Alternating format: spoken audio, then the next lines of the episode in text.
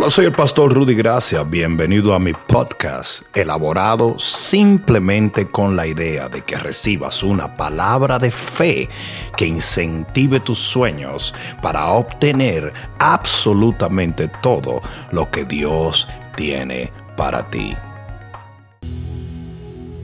Salmo 126.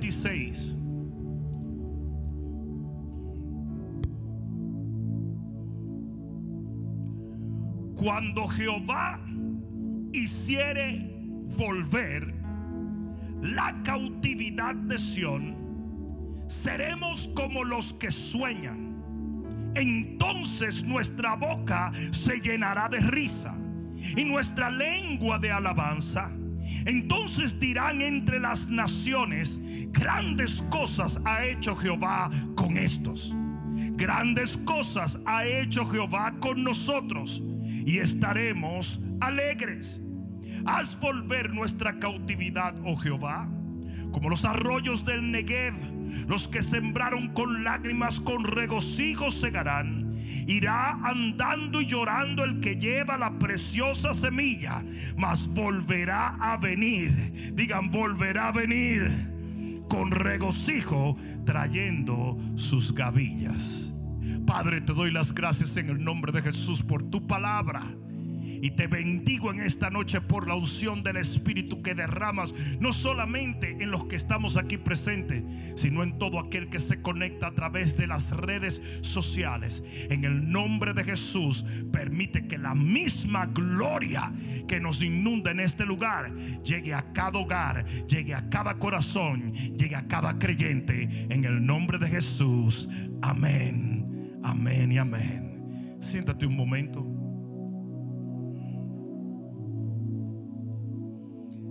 Para los que se preguntan a través de las redes sociales con quién está hablando el pastor, no estoy hablando solamente con ustedes. Debido al decreto del gobernador DeSantis, se nos es permitido tener un grupo en la iglesia y hay algunos de nuestros principales líderes hoy presentes. Escuchen lo que voy a decirles porque esto es muy importante. La palabra de Dios en el Salmo 126 nos enseña que el pueblo estaba cautivo. El pueblo estaba en una situación difícil. Es más, el pueblo estaba literalmente atravesando por algo mucho peor que una pandemia. Ellos habían sido despojados de todo en absoluto y estaban literalmente encerrados en un cautiverio que no parecía tener fin. Yo no sé si ustedes entienden esto. Yo una vez fui a predicar a una, a una prisión federal. Y cuando voy a la prisión federal se acerca un hombre y bien jocosamente me dice, eh, yo soy argentino. Y la verdad que Gardel dijo que 20 años no son nada, pero que largos son aquí adentro.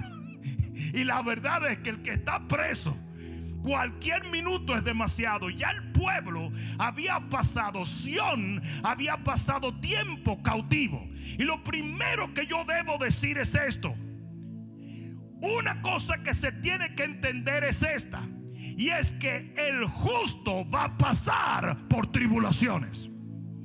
Y una de las preguntas que más se me hace a mí en el día de hoy es, pero pastor, ¿por qué el pueblo está pasando por esto? Y los hijos de Dios están atravesando por aquello.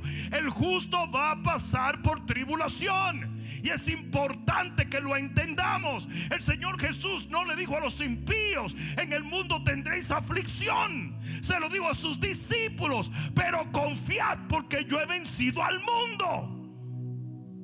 Y una de las cosas que nos refleja el Salmo 126 es que este era el pueblo de Dios. Esto no eran gente impía que Jehová odiaba, no era el pueblo amado. Y hoy en día hay mucha gente siendo afectada por esta pandemia, afectada en la salud, en la economía, en un sinnúmero de maneras. Están siendo gravemente afectados. Pero aquí es donde vienen los heavy duty, funky, Robbie Wow. David tenía una revelación. Y la revelación es esta. En el Salmo 34, 19 dice, muchas son las tribulaciones del justo, no del impío, no del detractor, no del blasfemos, pero de todas ellas le librará el Señor. ¿Alguien está entendiendo esto? Por eso Dice el salmista allí, cuando Jehová hiciere volver la cautividad. Fíjese que no dice si Jehová hiciere volver la cautividad. No, no, no. Dice cuándo. ¿Por qué? Porque él estaba seguro. Y eso es lo que la gente necesita hoy. Tú necesitas la seguridad de que vamos a salir de esta situación. ¿Alguien está entendiendo? La Biblia dice que el Espíritu llevó a Jesús al desierto. Y luego dice que Jesús salió en el poder del Espíritu del desierto. El Espíritu nos entra, pero el Espíritu nos saca. ¿Alguien está entendiendo eso? Tú vas a salir de esta situación y Dios va a proveer y va a sanar y va a abrir puertas. Estamos entrando en una época de lo sobrenatural.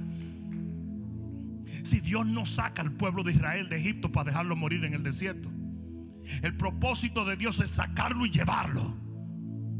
¿Alguien está entendiendo? Y si eso no sucede es porque fallamos nosotros, no Dios.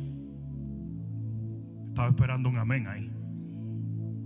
Si se nos es revelado que el justo padece, entonces también nos será revelado que el justo va a salir de la aflicción.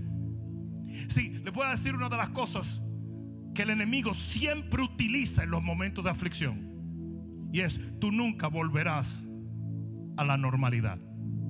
Eso es lo que está torturando al pueblo de Dios. Y volveremos.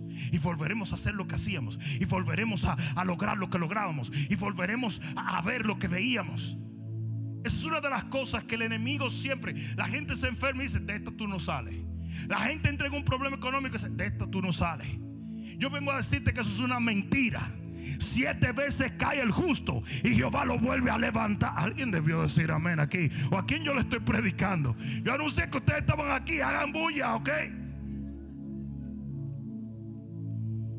El enemigo siempre utiliza esa estrategia de decirte, tú no te paras de aquí. Y es por eso que en Isaías capítulo 51 en el versículo 11, en uno de los momentos más difíciles del pueblo, dice Jehová, ciertamente volverán los redimidos de Jehová. Dile que está a tu lado, vamos a volver a ver la gloria de Dios. Ciertamente volverán los redimidos de Jehová. Volverán a Sión cantando y gozo perpetuo habrá sobre sus cabezas. Tendrán gozo y alegría y el dolor y el gemido huirán. Esta palabra es para todo creyente que me esté escuchando tú vas a volver a alabar a Dios, tú vas a volver a bendecir a Dios, tú vas a volver a ver la gloria de Dios. Versículo 12. Yo, dice Jehová, yo soy vuestro consolador. Y Él es eterno. El COVID-19 no es eterno. La tribulación no es para siempre. Los problemas económicos no permanecen, pero nuestro Dios vive eternamente. Yo soy vuestro consolador. ¿Quién eres tú para que tengas temor del hombre que es mortal y del Hijo del Hombre que es como heno? Y ya te has olvidado de Jehová tu Hacedor. Se te olvidó. Una cosa que mucha gente no sabe es que en los últimos 30 años hemos tenido aproximadamente 40 virus mortales. El SARS, el MERS, el Ebola y todos estaban supuestos a matarnos, pero ninguno nos mató. Porque Dios está en control. Yo dije, Dios está en control. ¿Alguien entendió eso? ¿Te has olvidado de Jehová tu Dios? Que extendió los cielos y fundó la tierra y todo el día temiste continuamente del furor del que te aflige cuando se disciplina para destruir. Pero ¿en dónde está el furor del que te aflige? El preso agobiado será libertado pronto. Uh, santo Dios, si usted no reaccionó con eso, yo creo que usted está muerto. Aquí va de nuevo. El preso agobiado será libertado pronto. No morirá en la mazmorra, ni le faltará su pan. Porque yo Jehová, que agito el mar y hago rugir sus ondas, soy tu Dios, cuyo nombre es Jehová de los ejércitos. Si Jehová es tu Dios, te va a salir. Aún lo metan en el calabozo más profundo. Usted va a salir en el nombre de Jesús.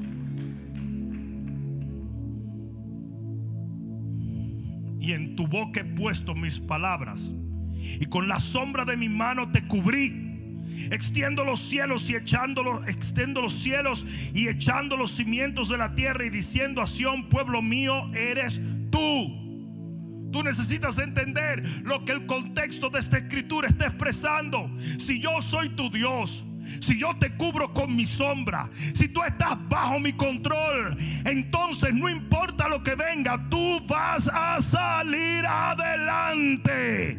Tú vas a volver a alabarme, tú vas a volver a exaltarme, tú vas a volver a hacer aquello para lo cual yo te asigné, porque puse una palabra en ti.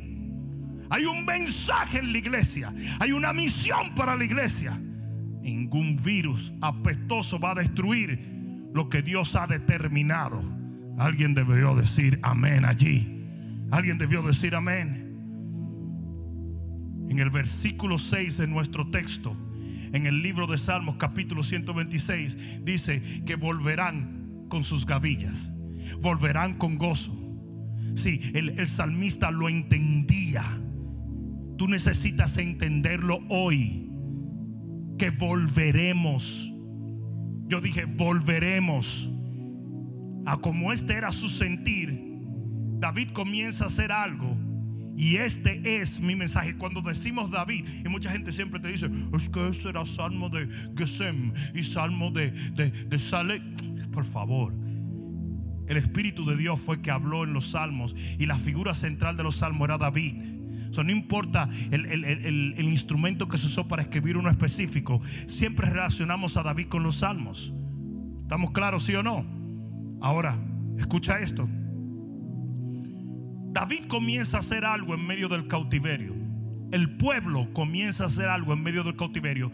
Y este es mi mensaje para ti en esta noche. Yo le llamé a este mensaje visión futuro. Porque en medio de la convicción que espero que tú la tengas como hijo de Dios, de que Dios estaba en control de todas las cosas, de que ellos sí estaban padeciendo o atravesando por una época difícil, pero que Dios estaba con ellos. Y si Él con nosotros, ¿quién contra nosotros? Porque aunque andemos en valle de sombra y de muerte, no tenemos por qué temer mal alguno, porque si el Señor está con nosotros, sabemos que vamos a salir al otro lado. Y en medio de esto, David comienza hacer algo que creo que es lo que todo creyente debe hacer en este momento. Mucha gente me dice, mi pastor, ¿y qué crees? ¿Cómo un creyente puede sobrepasar esta situación? Te lo voy a decir. Mira lo que David y el pueblo cautivo, digan cautivo, el pueblo cautivo comienza a hacer.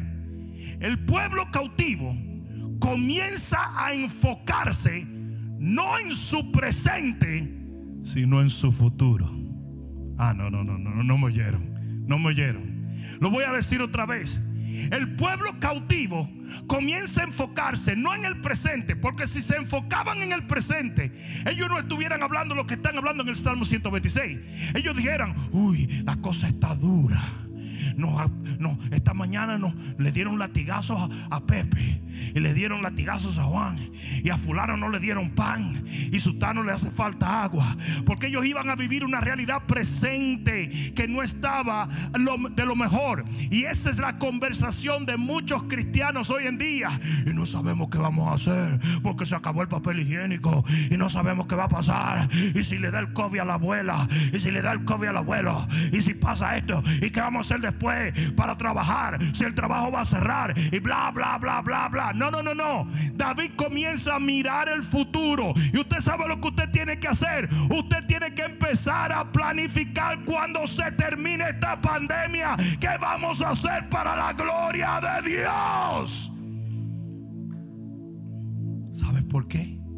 Porque lo único que nos permite atravesar por cualquier situación y salir victorioso es la fe.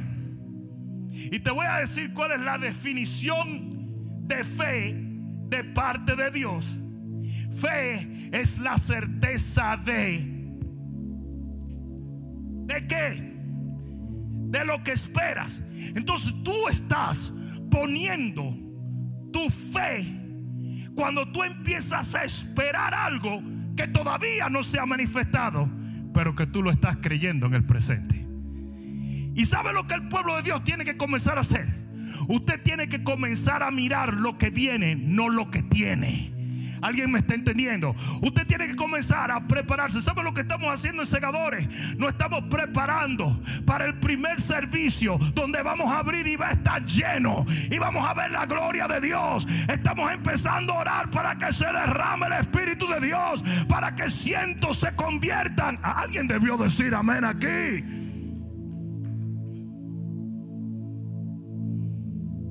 Ya yo comencé a darle fecha a pastores para cruzadas en Latinoamérica. ¿Y sabe lo que me dicen los pastores que no tienen fe? Bueno, pero es que no sabemos si va a estar eh, listo el mundo. ¿Quién dijo eso? Usted tiene que hacerlo en fe. Yo dije, usted tiene que hacerlo en fe. Usted tiene que comenzar a planificar. Comience a contar con Dios. Comience a creerle a Dios. Comience a esperar en Dios.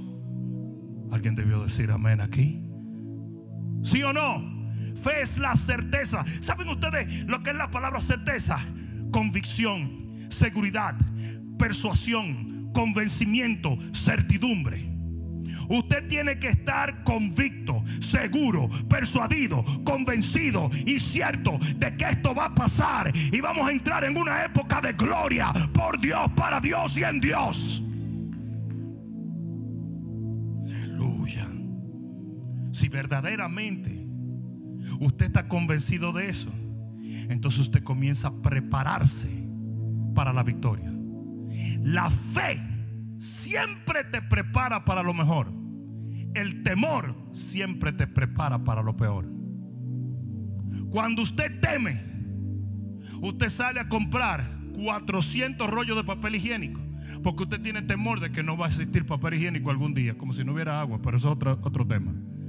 Usted sale a comprar comida porque el apocalipsis, porque puede que no haya comida. Usted sale a buscar gasolina, no sé por qué busca gasolina, pero quizás no va a haber gasolina, porque usted se está preparando constantemente para la muerte, para el problema, para que se prolongue este asunto. Pero cuando usted tiene fe, usted se prepara para lo mejor. Usted comienza a decir, yo sé que mi redentor vive y que se va a levantar del polvo y todo lo que me está aconteciendo va a cambiar para bien. Y usted comienza una expectativa de fe y de gloria. ¿Alguien está entendiendo eso? Es la gran diferencia de algunos hermanos que están en el, en el hospital y mandan a buscar a los hijos para ver si ya eh, hablaron con la funeraria. Hay otros que tienen fe que mandan a buscar a los hijos y dicen, prepárense que yo voy a salir. Dígale a la iglesia que siga orando, que yo me paro de aquí en el nombre de Jesús. La fe te prepara para lo mejor. El temor te prepara para lo peor. La fe es expectativa de las cosas que vienen. Alguien debió decir amén aquí. En el libro de los Hechos, capítulo 27. Libro de los Hechos, capítulo 27. Pablo tiene agua hasta las rodillas.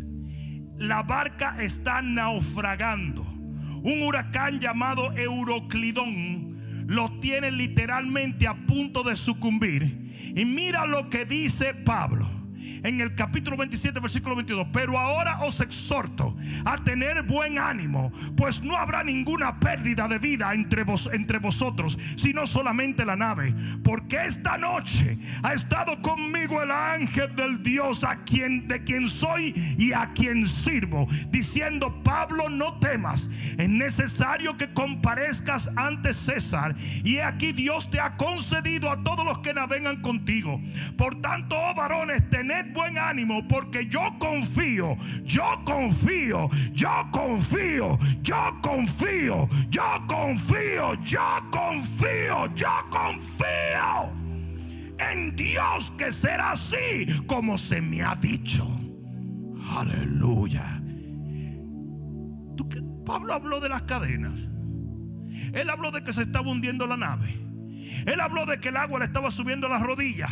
Él ignoró lo presente y comenzó a prepararse para un futuro. ¿Por qué? Porque Dios le dijo que a ese futuro él iba a llegar. Prepárate para la bendición que viene. No te hundas en el temor en este momento. Créele a Dios, créele a Dios, créele a Dios.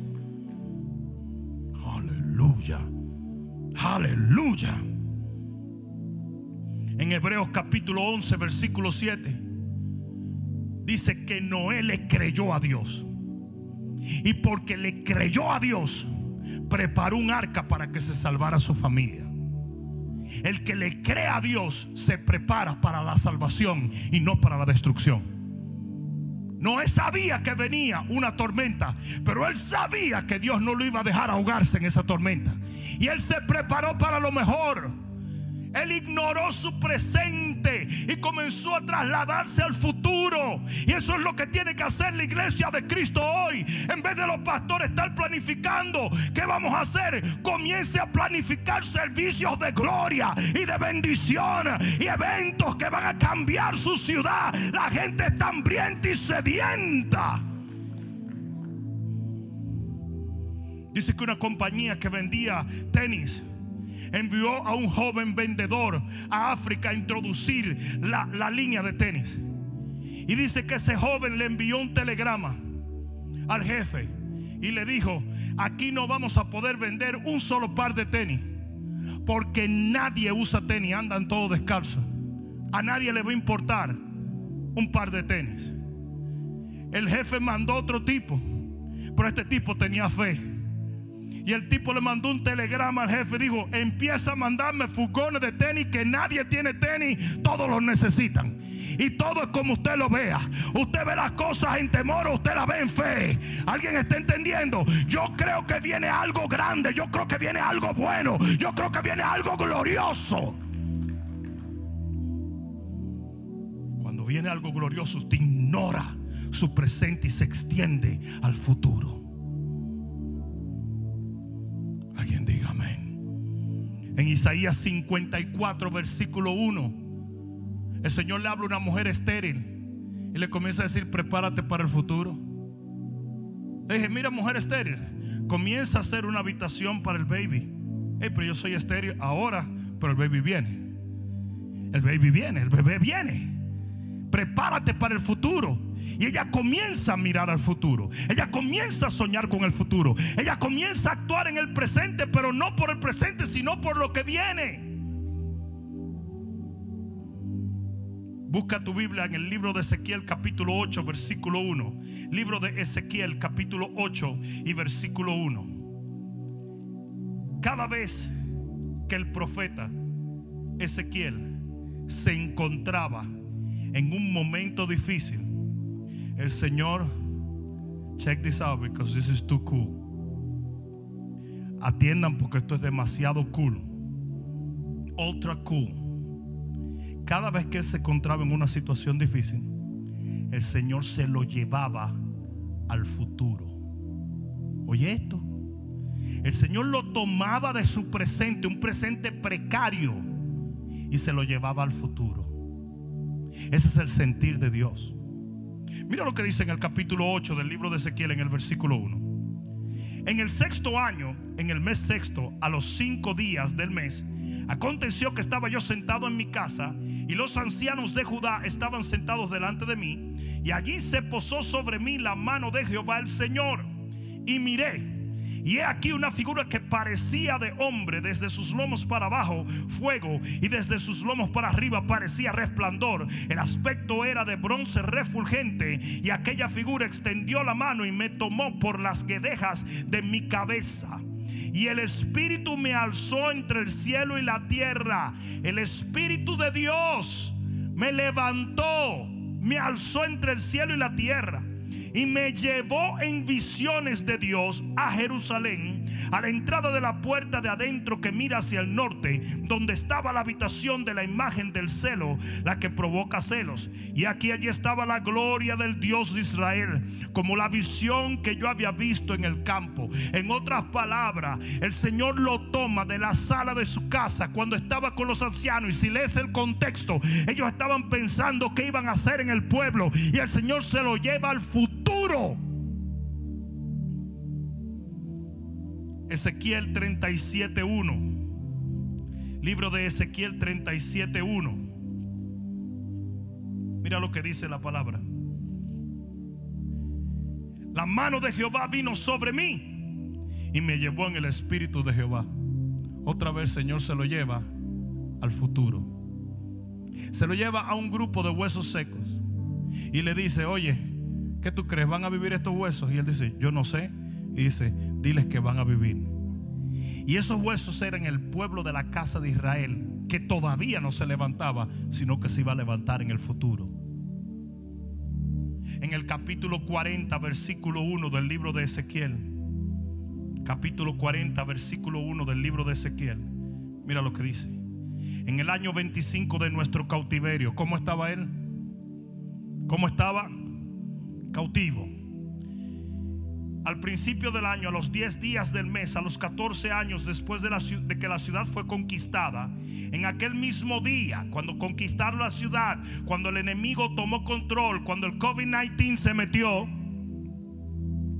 dice, en aquel mismo día vino sobre mí la mano de Jehová y me llevó allá me llevó allá, me llevó, me sacó, me trasladó en visiones de Dios, me llevó a la tierra de Israel y me puso sobre un monte muy alto, sobre el cual había un edificio parecido a una gran ciudad hacia la parte sur. Me llevó allí y he aquí un varón cuyo aspecto era como aspecto de bronce y tenía un cordel de lino en su mano y una caña de medir y él estaba a la puerta y me habló aquel varón diciendo, hijo de hombre, mira con tus ojos y oye con tus oídos y pon tu corazón a todas las cosas que te muestro, porque para que yo te las mostrase ha sido traído aquí y para que cuentes todo lo que ves a Israel.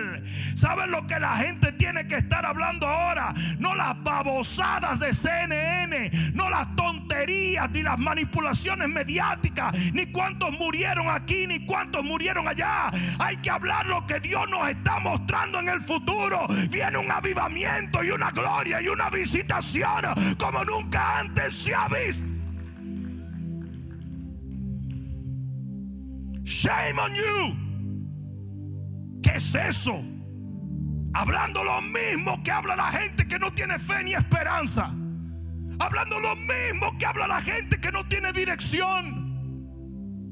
Nosotros hablamos palabra de Dios. Porque los cielos y la tierra pasarán, pero su palabra nunca pasará. El Señor le dijo, te traje al futuro para que le cuentes a tu generación lo que viene. Lo que viene. Oh, imagínate a Ezequiel cuando regresa a su generación que está cautiva. Está todo el mundo cabizbajo. Todo el mundo ha perdido sus tierras. Todo el mundo ha perdido sus casas. Todo el mundo ha perdido su libertad. Y de repente viene el profeta y dice, señores, yo acabo de ver lo que Dios me mostró en el futuro. Esto está malo ahora, pero no se fijen en eso. Viene una gloria. Yo dije, viene una gloria. Hoy yo le estoy hablando a la iglesia de Cristo. Viene una visitación maravillosa. Olvídate de lo que está pasando y de lo que las noticias propagan. Estas noticias dicen que Dios es Dios y que viene sobre su pueblo de una manera especial. Le dijo al profeta, te traje para que le digas al pueblo lo que viste. Te traje para que le digas al pueblo la gloria que viene. Y eso es exactamente lo que hizo el pueblo en el Salmo 126. Ellos se transportan en medio de su cautiverio al futuro prometido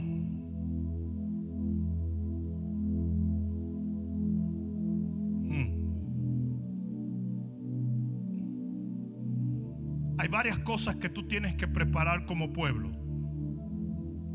De acuerdo al Salmo 126. Número uno, prepara nuevos sueños. El salmista dice, seremos como los que sueñan. Usted tiene que preparar nuevos sueños para lo que viene en Dios. Mira lo que dice la Biblia en Proverbios 29, 18. Dice, sin visión o sin sueños, el pueblo perece la razón por la cual hay tantos cristianos que están sucumbiendo al temor de esta situación momentánea y pasajera es porque están reciclando las mismas tonterías diarias. Usted tiene que prepararse a soñar con lo que viene. Usted necesita nuevas metas, nuevos sueños, nuevas visiones de Dios. Alguien diga amén. A planear, siéntese con visionarios no con, no con gente amargada y asustada y problemizada y contaminada con la manipulación mediática. Hable con gente de fe que esté esperando algo de Dios.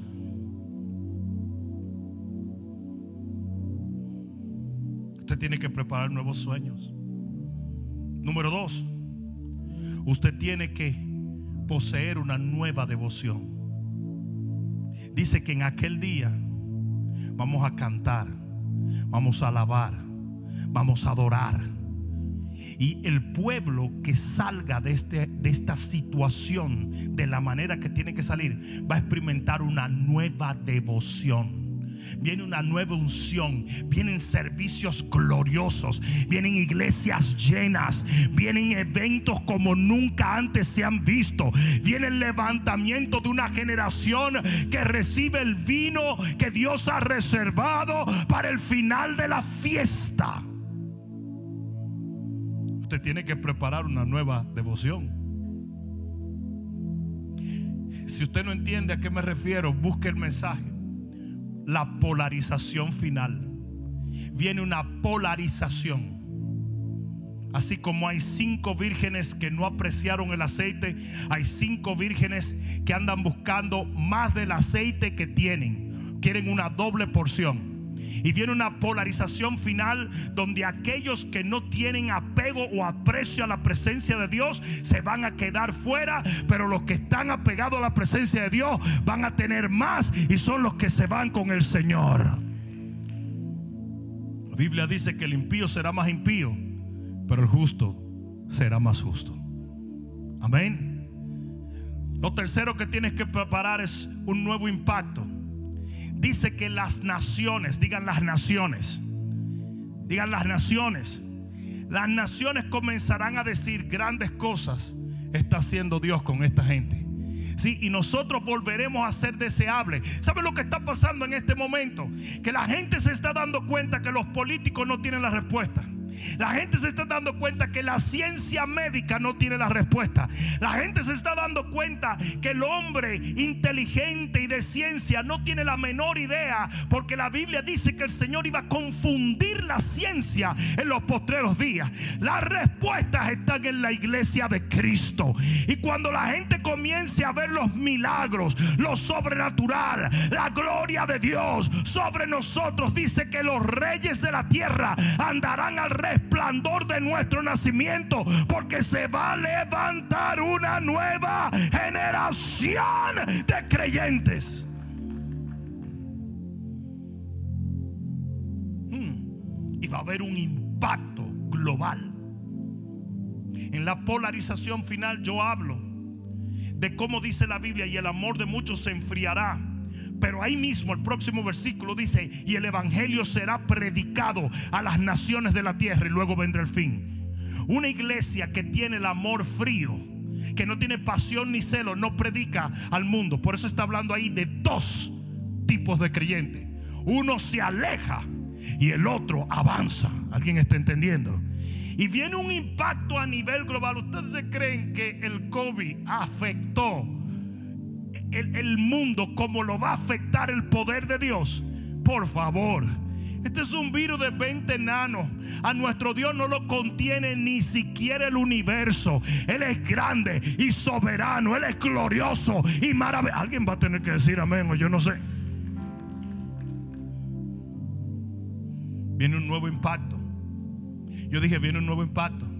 Las naciones de la tierra van a decir grandes cosas está haciendo Dios. La gente va a ver el poder de Dios en nuestras vidas. Lo va a ver en nuestras familias. Lo va a ver en nuestras casas. Lo va a ver en todo lo que hacemos. Nuestros servicios estarán repletos de milagros creativos. Milagros en el área de la economía. Milagros en el área de la salud. Milagros en el área sentimental. El Señor va a reparar y a restaurar relaciones. Negocios que cerraron van a abrir otra vez. Y van a ser prosperados porque Dios lo va a hacer sobrenaturalmente, de tal manera que todo el que se rió de nosotros va a decir, grandes cosas hace Dios con ese pueblo.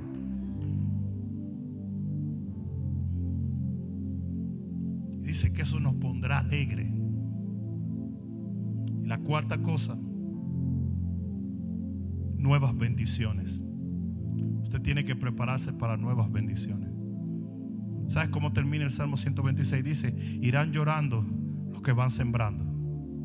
Este es un tiempo de sembrar. No, no, no, pastor, espérate, espérate, espérate, espérate. No es un tiempo de sembrar porque ahora no tenemos, es ahora cuando se siembra. Y que lo escuche todo hijo de Dios. Hay de ti si te dejas llevar del mundo. Hay de ti si como aquella mujer, tú dices, yo necesito darle la última torta a mi hijo para morirme si el profeta no la reta, ella se hubiera muerto. Pero porque el profeta la retó y ella dejó de oír a los babosos. Hoy en día hay un movimiento en contra de los pastores porque los pastores le dicen a la gente, no dejen de diezmar y ofrendar. Y hay un movimiento en contra de los pastores. ¿Desde cuándo nosotros diezmamos y ofrendamos porque es conveniente? Diezmamos y ofrendamos porque tenemos devoción para con el Rey de Gloria. Y si su palabra lo dice, hay que hacerlo a tiempo y a destiempo. Pero los que no tienen fe, los que no tienen compromiso, le hablan a algunos cristianos que están flojos y ellos compran esa babosada. Escucha a Dios. Escucha Dios, este es el tiempo de sembrar. Usted siembra cuando hay lágrimas. Usted siembra cuando hay dolor. Usted siembra cuando no es ni siquiera conveniente sembrar. Jesús fue a buscar higos en una higuera cuando no era tiempo de higos. Porque de nada, óyeme bien, a esa higuera no le hubiera costado nada darle un higo al Señor si tenía dos mil higos enganchados. ¿Sabe cuándo el Señor quería que ella, esa higuera le diera higo? Cuando no era tiempo de higo, para que le diera lo único que tenía. Pero ni siquiera eso le quiso dar la higuera. ¿Sabe lo que la higuera le hubiera dicho? Oye, chico, pero vuélvete cuando sea tiempo de higo, que yo te puedo dar no uno, no, yo te doy como mil si quieres. Yo soy una higuera que da higo como cosa loca. El tiempo de sembrar es tiempo de lágrimas es cuando estás atravesando por momentos duros. Eso es lo que rompe las crisis, eso es lo que le demuestra a Dios que usted está confiando en Dios.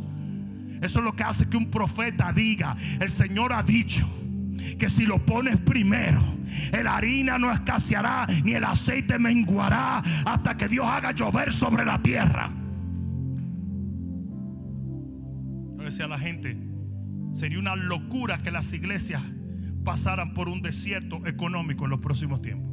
Una locura. Porque nosotros no somos un cine. En el cine usted va y paga por ver una función.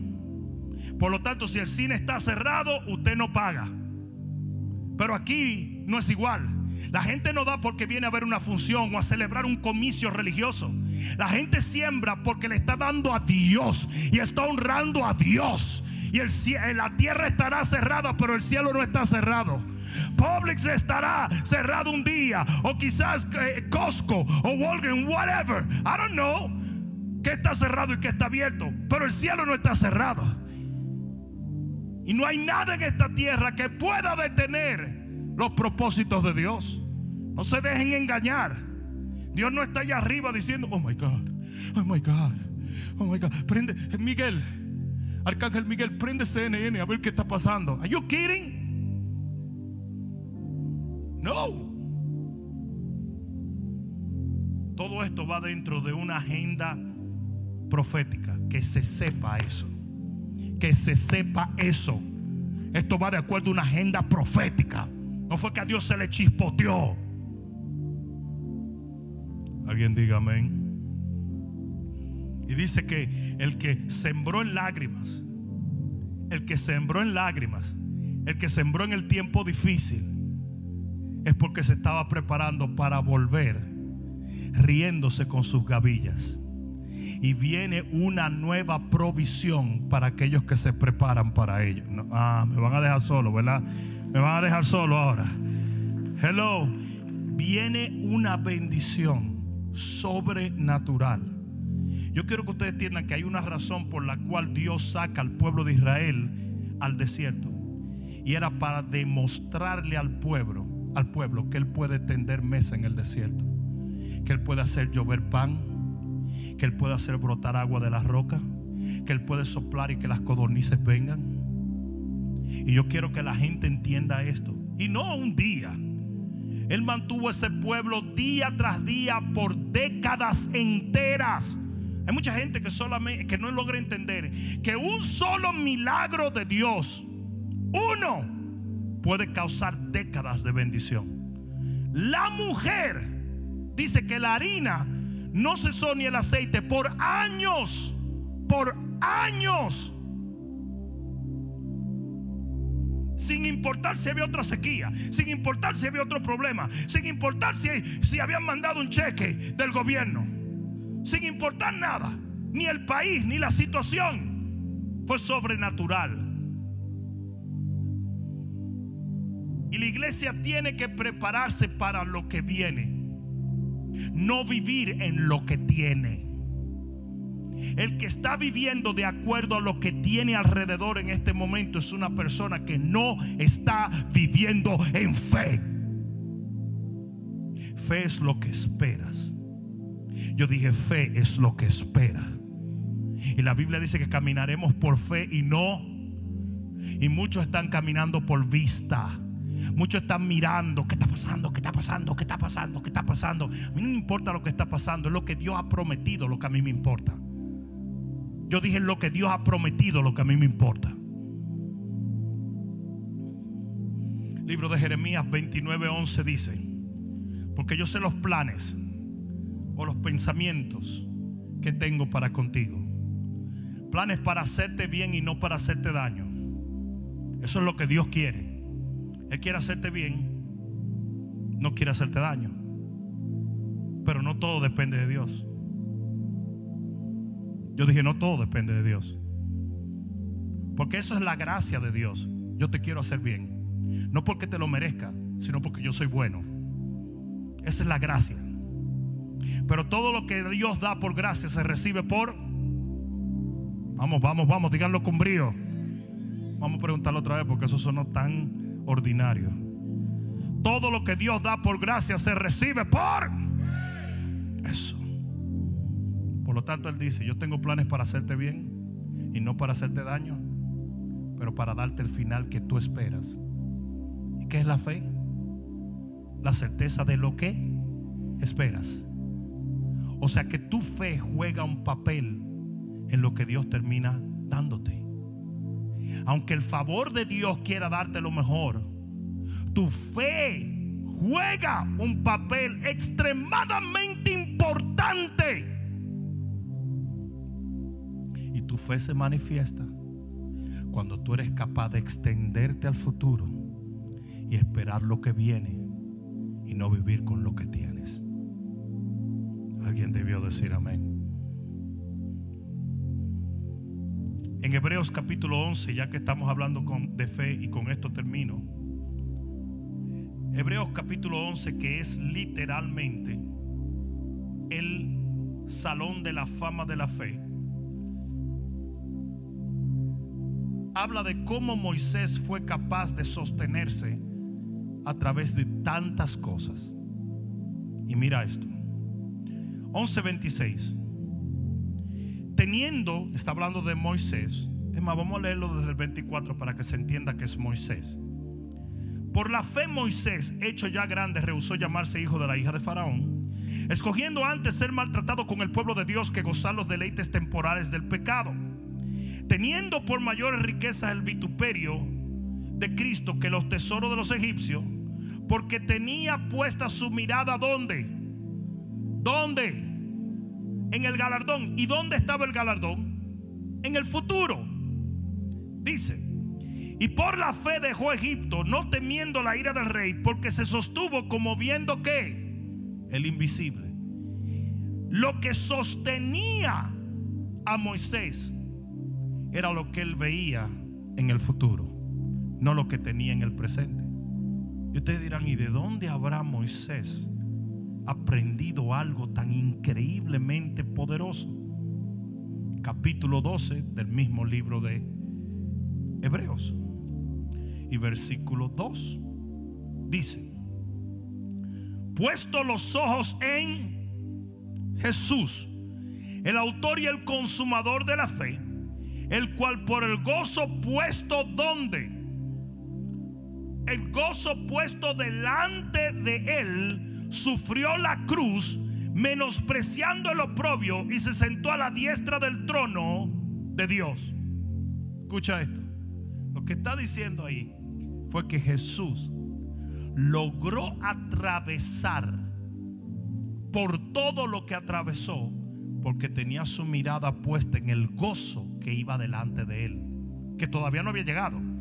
Y por eso menospreció, o sea, le quitó valor a lo propio presente. Jesús decía, no hombre, no, Esto está bravo, pero aquí no es donde yo paro, yo sigo para adelante. Lo que viene es mejor que esto. Y así debe ser la actitud de todo creyente en este momento.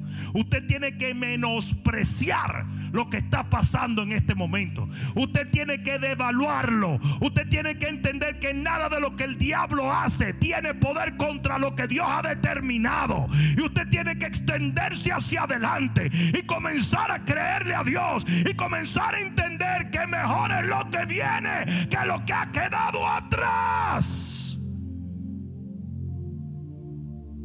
Y cuando usted comienza a hacer eso, usted ha derrotado el temor y usted ha comenzado a caminar en fe.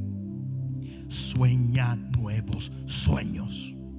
Espera nuevas cosas. Invisiona las cosas que Dios hará Créele a Dios por cosas grandes. Prepara una devoción nueva. Comienza a buscar más de Dios. Entiende que lo que viene es maravilloso. Pero el odre es nuevo. Es necesario para el aceite nuevo. Y eso es lo que Dios está haciendo hoy en día. Él está haciendo de nosotros odres nuevos. Pónganse de pie.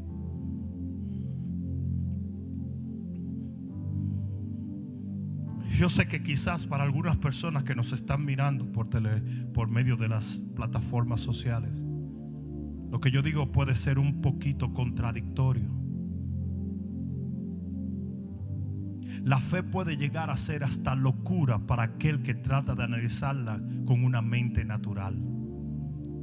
Es por eso que yo sé muy bien que si tú piensas en esto que te digo, no vas a poder entenderlo. Pero si tú sigues lo que tu corazón te está diciendo en este momento, porque tú sabes que Dios te está hablando y te está llamando, entonces tú vas a aceptar entrar en una nueva relación con el Señor. Si tú nunca has aceptado a Jesús como tu único y suficiente Salvador, y no estoy hablando de ser miembro de una iglesia, no estoy hablando de entrar de un cambio de religión o de entrar en la esfera ritualística de otro tipo de adoración. Estoy hablando literalmente de permitir que Dios entre a tu casa, a tu hogar, a tu vida. Entonces todo lo que tienes que hacer de acuerdo a la Biblia, que es la palabra de Dios, es orar esta oración conmigo. Tú dices, ¿será posible que orando una oración yo pueda entrar en el redil del Señor? Absolutamente. La Biblia dice claramente que si tú confiesas con tu boca que Jesucristo es el Señor, creyendo de todo corazón que Dios le levantó de los muertos en ese momento, en ese lugar, serás salvo. Por eso en este momento repite conmigo esta oración. Dile, Padre, en el nombre de Jesús, yo creo en tu evangelio. Yo creo en tu cruz, en tu sangre, en tu muerte y en tu resurrección. Y porque tú vives, yo viviré eternamente. Porque desde este momento yo te confieso como el dueño y Señor de mi vida, aceptando tu plan para mi vida. Yo renuncio a mi pasado y te pido en este momento que tomes total y absoluto control de mi corazón, porque yo quiero seguirte, amarte y servirte por el resto de mi vida sobre esta tierra para vivir eternamente en los cielos de tu Padre. Gracias Señor por haber salvado mi alma. O oh, ahora levanta tus manos. Levanta tus manos y adórale. Allá donde estás hazlo. Entra en la primera adoración de muchas que le vas a dar al Señor. Dale gracias por haber salvado tu alma. Muchos de ustedes van a sentir una especie de peso que se va de sus hombros. Otros van a sentir fuego, frío, calor. El Señor se va a hacer sentir en tu vida. Porque ahora Él toma las riendas de tu vida y de tu corazón y ordena tus pasos. Cierra tus ojos un momento, levanta tus manos y dale gracias a Dios. Yo voy a orar en un momento por la iglesia. Yo voy a orar en un momento por aquellos creyentes que reciben este este mensaje como un mensaje para correr a una nueva relación en Cristo. Es tiempo, estamos viviendo en la hora cero y Dios está llamando a su pueblo a una relación mucho más profunda en el nombre de Jesús. Padre mío, trata con tu pueblo en este momento. Trata con tus siervos y siervas. Trata con sus corazones. Trata, Señor, con ellos ahora en el nombre de Jesús. En el nombre de Jesús, todo el mundo orando en el Espíritu. Aquellos que están aquí oren en el Espíritu. Gracias Señor. Gracias Señor. Gracias Señor. Si tú estás viendo esto en esta noche, es porque el Espíritu Santo del Señor te ha guiado a hacerlo. Y esta palabra se convierte en un llamado a, una, a un caminar más profundo con el Rey de Gloria. La Biblia dice claramente que una de las figuras del rapto de la iglesia fue Enoch. Y la Biblia dice que Enoch caminó con Dios hasta que Él se lo llevó. Es tiempo de caminar con Dios, iglesia. Es tiempo de caminar pegado de Él. Es tiempo de soltar la religión y los rituales y comenzar a buscar de Él con todo nuestro corazón. Este es un tiempo de arrepentimiento. Este es un tiempo para que el tibio entre en el calor y el fuego del Espíritu Santo. Este es un tiempo de volver al Señor con todo el corazón. En el nombre de Jesús, yo hago un llamado a esta generación esta es la cuarentena de Dios. Esta es la antesala de la hora cero. Este es el preámbulo de la venida del Señor. Y el Señor está llamando a su pueblo.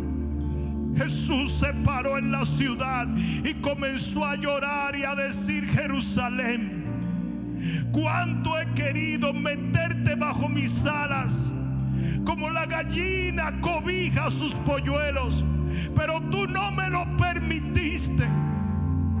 Hay gente que no le ha permitido al Señor cobijarles y entrarlo en una nueva relación. Hay gente que como Pablo ha dado cosas contra el aguijón y no le ha permitido a Dios tratar con ellos. Es tiempo de quitarse las caretas de hipocresía. Es tiempo de olvidar las cosas que nos hacen olvidar a Dios. Es tiempo de entender que Él es mayor y más importante que cualquier recurso que nos haya provisto. Es tiempo de amarle con todas nuestras fuerzas, con toda nuestra alma, con todo lo que tenemos. Es tiempo, iglesia. Es tiempo, iglesia. Es tiempo, iglesia. Es tiempo de soñar con Él. Es tiempo de planear con Él. Es tiempo de permitirle que Él nos lleve a su destino en visiones eternas. Es tiempo, iglesia, es tiempo. Es tiempo, es tiempo, es tiempo. Levanta tus manos allí donde estás. Levanta tus manos. Todo el mundo orando en el Espíritu. I want everybody praying in the Spirit now. I want everybody praying in the Spirit now. But I want you to let your belly, let your belly allow the rivers of the living, of living water to flow. Vamos, todo el mundo permitiendo que los ríos de agua viva fluyan a través de ellos. Vamos, open up. Vamos, todo el mundo orando en el Espíritu. Todo el mundo orando en el Espíritu. Vamos,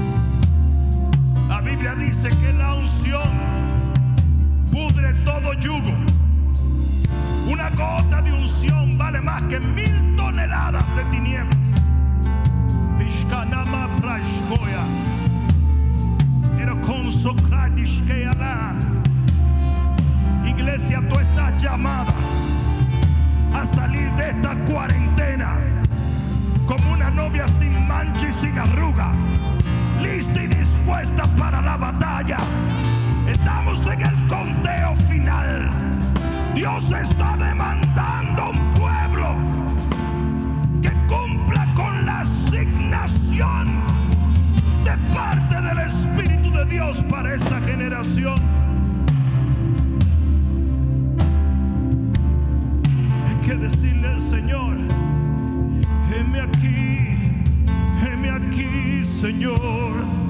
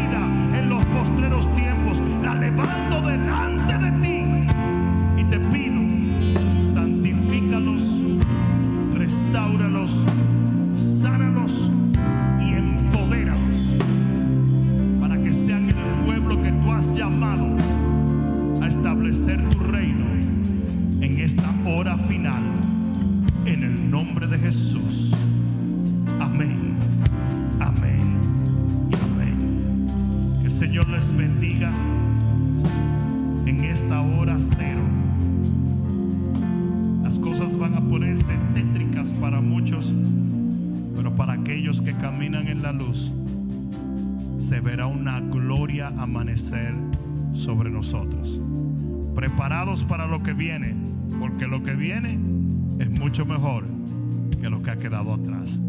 Dios les bendiga. Amén.